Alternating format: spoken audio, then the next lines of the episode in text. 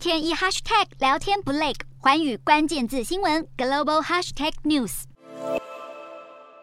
根据即时航班追踪资讯，美国众议院议长裴洛西外传搭乘的空军运输机已经在台湾时间一号的清晨四点多抵达新加坡的巴耶利巴空军基地。新加坡外交部证实，裴洛西在一号到二号访问当地，期间将与新国总理李显龙以及多位内阁成员会面。佩洛西也预定在一号下午出席新加坡美国商会活动。佩洛西的办公室在三十一号宣布了亚洲行程，宣布率领五位民主党众议员接连访问新加坡、马来西亚、日本以及南韩，但行程上却没有看见台湾。不少外界评论依旧认为佩洛西有访台计划。根据法国国际广播电台报道，佩洛西预计在四号经过菲律宾的美军基地，并降落台湾会见蔡英文总统。其实台湾议题向来高度敏感，过去也有不少访台议员选择在抵达的前一天，甚至是当天才公布行程。佩洛西究竟来不来台，估计很快就能揭晓。